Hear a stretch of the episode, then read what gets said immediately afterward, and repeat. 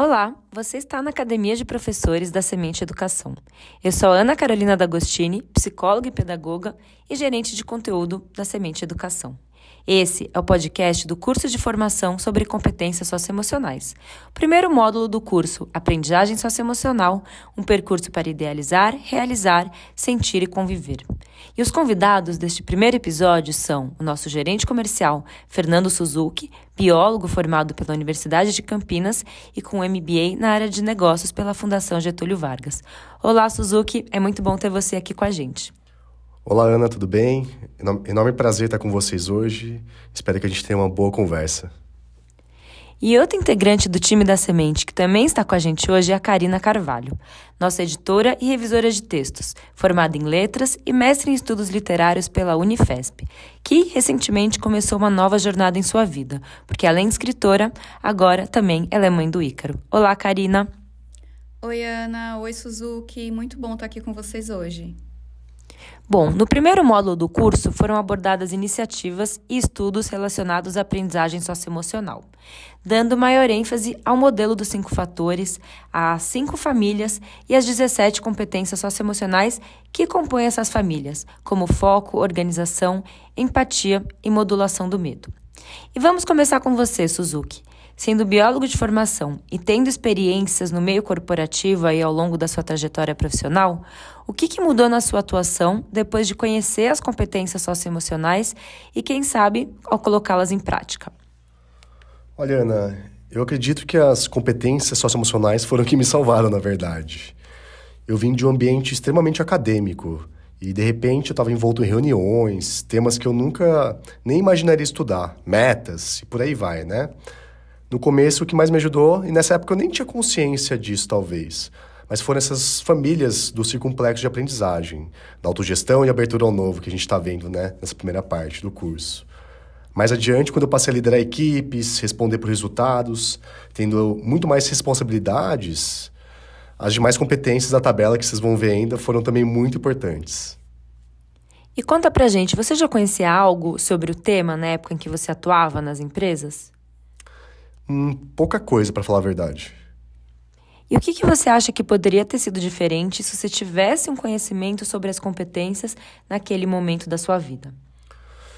Bom, eu acredito que o grande desafio foi entender a forma que as competências socioemocionais se desdobram nesse meio corporativo.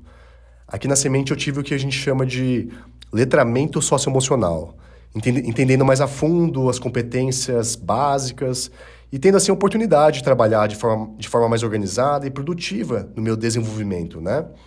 No ambiente corporativo em geral, tem a tendência da gente generalizar esse processo, deixando ele bem mais difícil. É muito comum a gente encontrar conceitos como resiliência, liderança, e muito se fala da necessidade quase que incondicional de ter essas competências complexas bem desenvolvidas. Mas a gente sabe de fato como fazer isso? Eu pego a resiliência, por exemplo. Quando a gente decompõe ela em competências socioemocionais mais básicas, nós vemos que o indivíduo resiliente tem persistência, imaginação criativa, modulação do medo e da tristeza. E olha só, são quatro competências que precisamos trabalhar ao mesmo tempo. E não é tão fácil assim. No entanto, a partir do momento que a gente entende, por exemplo, que o indivíduo resiliente não é só alguém persistente, mas que também busca novos caminhos para a resolução de um problema, a gente sabe de fato como atuar nessa competência complexa. A liderança, então, nossa, acho que talvez seja toda essa tabela que vocês viram bem equilibrada, né? E vocês já realizaram o percurso da plataforma S, né? Que é o instrumento de mensuração das competências socioemocionais oferecido e elaborado aqui pelo time da Semente Educação. E o percurso da plataforma, ele promove, sobretudo, auto, autopercepção de cada um sobre como é que está o desenvolvimento de cada uma das 17 competências socioemocionais do modelo dos cinco fatores, que são estudados aqui no curso. E esse conhecimento é importante porque as competências socioemocionais, elas influenciam todas as relações que a gente estabelece aí diariamente. E Suzuki, falando mais um pouquinho, agora sobre um outro campo da sua vida. É, adquirir conhecimento sobre aprendizagem socioemocional e essa oportunidade de realizar uma avaliação psicométrica das suas competências tem influenciado a sua vida pessoal? Você pode falar um pouquinho a respeito disso? A Ana certamente mudou a forma como eu encaro meus desafios, como eu me enxergo também. Eu sempre achei que essas competências eram tinham um caráter mais estático. Quem que nunca escutou? É, eu acho que matemática não é para você e ficou rapidamente desmotivado, né? Depois da plataforma S, e também acho que com a maturidade de vida, eu percebi que as competências socioemocionais, elas são, na verdade, bem flexíveis. Fazer a plataforma S sempre, e aí eu faço a cada três ou quatro meses mais ou menos, né? É quase que monitorar os sintomas e cuidar de você mesmo. E é muito surpreendente como os resultados podem até variar nesse, nessas diferentes medições. Por exemplo, a ansiedade é uma emoção que eu lido com frequência na minha vida. E por ser uma emoção da família do medo, quando eu percebo que eu estou com pensamentos insistentes, que abalam a forma como eu estou me sentindo, eu procuro fazer uma pausa e me perguntar: será que isso que eu estou sentindo, se sentindo ou pensando é realista? Quais seriam outras formas de ver essa situação? Né? Eu percebi que quando eu faço isso, eu crio um distanciamento entre o que está acontecendo e os meus pensamentos. E isso automaticamente me ajuda a regular essas sensações mais difíceis. E outra coisa que me ajuda muito no dia a dia é fazer exercícios né, de mindfulness, respiração e atividades físicas. E eu pratico bastante yoga também, que tem me ajudado bastante. E Karina, você se tornou mãe recentemente, né? E há quase um ano, o seu filho Ícaro nasceu, e com certeza, com a chegada dele, um novo papel cheio de desafios também chegou para você. Então, se você puder, compartilha com a gente se ter conhecimento a respeito das competências socioemocionais influenciaram ou não no seu período da gestação e como é que foi. Ah, Ana, eu pude experienciar bastante a modulação de algumas emoções, como medo e ansiedade, principalmente ao longo da gestação, né? Acho que essas foram as competências mais marcantes, assim, nesse processo. É, logo no início, nos primeiros meses, eu descobri o diabetes gestacional, né? E apesar de inicialmente eu ter me preocupado, ficado um pouco triste por isso, eu fui procurando me informar a respeito dessa condição, da ocorrência dela e também do manejo, né? E isso foi fundamental para eu me sentir tranquila sobre as mudanças que eu precisaria então promover, aplicar na minha rotina, como alimentação, atividade física e também sobre acompanhamento que eu precisaria, né, mais de perto pela equipe médica. Eu sinto então que eu consegui assim conduzir bem essa questão até o final da gestação. Claro que eu tive aí ao meu favor é, um modo tranquilo como esse processo aconteceu. Eu não tive qualquer outra complicação de saúde até o parto, né? Mas conscientemente enxergar a situação como ela era e não como ela poderia ser, ou seja, não catastrofizar. Foi uma chave bastante importante. É, fora isso, na verdade, são muitos os medos, assim, né, que podem dominar a cabeça de uma gestante ao longo desses nove meses. Principalmente levando em conta aí que a minha gestação aconteceu enquanto a pandemia ainda estava, assim, mais complicada. Então, muitas vezes a insegurança e o medo não eram nem produzidos por mim, mas trazidos por outras pessoas, assim, observando a minha situação, né? Então, entender a ocorrência dessas emoções foi fundamental para eu me manter calma e enxergar tudo de uma forma mais realista. Acho que daí, pensando nessa relação dos comentários das pessoas também, né, a gente pode falar é, da importância do autoconhecimento para nomear cada uma dessas emoções negativas e não projetar, então, os nossos próprios receios na experiência e na vivência dos outros, né? Agir, então, de forma mais responsável nas nossas relações e na forma como a gente se comunica mesmo. E Karina, nesses primeiros meses como mãe, como é que tem sido? Tem alguma situação que você gostaria de contar pra gente em que você buscou usar do seu conhecimento sobre as competências socioemocionais? Ou também que você tenha percebido a falta de alguma delas, ou percebido que uma ou mais não estavam bem desenvolvidas?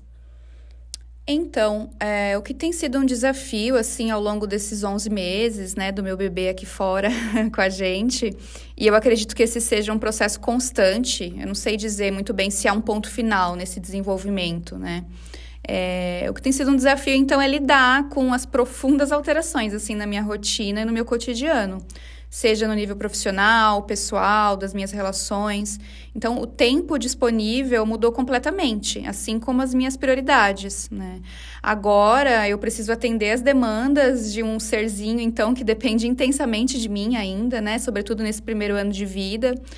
E, e, não assim, não existe possibilidade de adiar essas demandas relativas ao cuidado dele, né?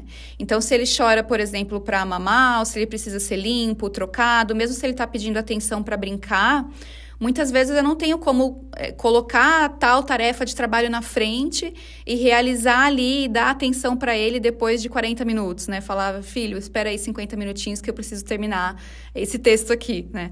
Então, com isso, eu tenho tentado aprimorar o meu foco e me organizar bastante também para dar conta do que eu preciso, assim, ao longo dos dias.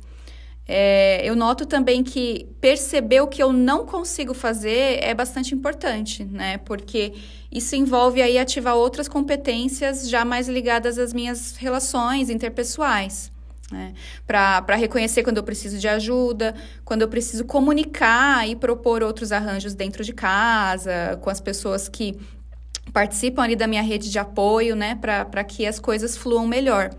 Então, eu tenho percebido que eu ando um pouco mais prática também, digamos assim, mais resolutiva, né, sobre, sobre questões problemáticas, porque eu realmente não tenho tempo para me debruçar muito é, é, sobre um problema quando ele surge. É melhor que eu foque nas soluções dele, né? Então, eu acho que eu tenho tentado exercitar e ganhado um pouco mais de, de foco, de organização na resolução dessas questões. E como eu mencionei na sua apresentação, Karina, você também é escritora. E eu imagino que a literatura e a poesia têm uma grande influência na sua forma de ver, sentir e interpretar o mundo. Você poderia falar um pouco sobre esse tema?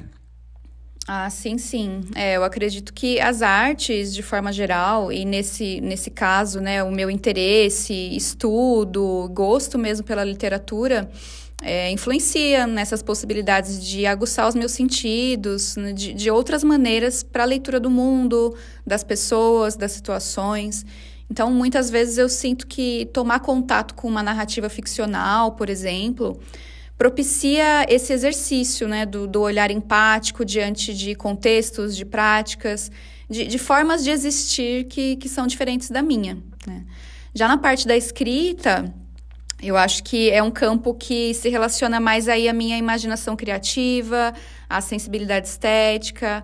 É algo que eu percebo que vai me despertando para tentar enxergar beleza na vida diária, nas minúcias, e também para exercitar o uso das palavras, né, do, do discurso poético.